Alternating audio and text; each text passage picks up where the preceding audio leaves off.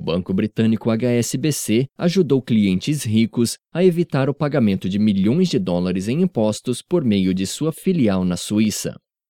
O programa de TV Panorama da BBC teve acesso a informações sobre contas de 106 mil clientes em 203 países, vazadas em 2007 por um ex-funcionário do banco em Genebra, Hervé Falciani.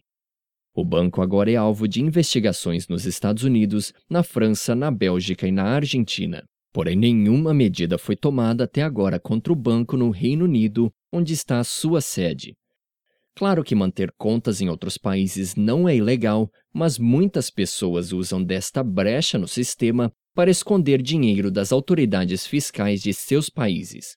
E segundo as acusações, o HSBC não somente fez vista grossa para evasão de impostos, como também ajudou ativamente alguns clientes a violarem a lei quando novas leis obrigando bancos suíços a recolher impostos de contas não declaradas e repassá-los às respectivas autoridades fiscais foram introduzidas na Europa em 2005, o banco escreveu a seus clientes oferecendo formas de contornar os tributos.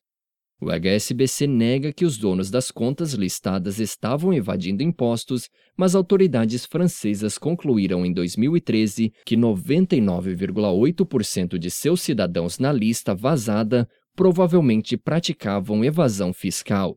Os documentos também incluem dados sobre 5.549 contas secretas de brasileiros entre pessoas físicas e jurídicas, com um saldo total de 19,5 bilhões de reais.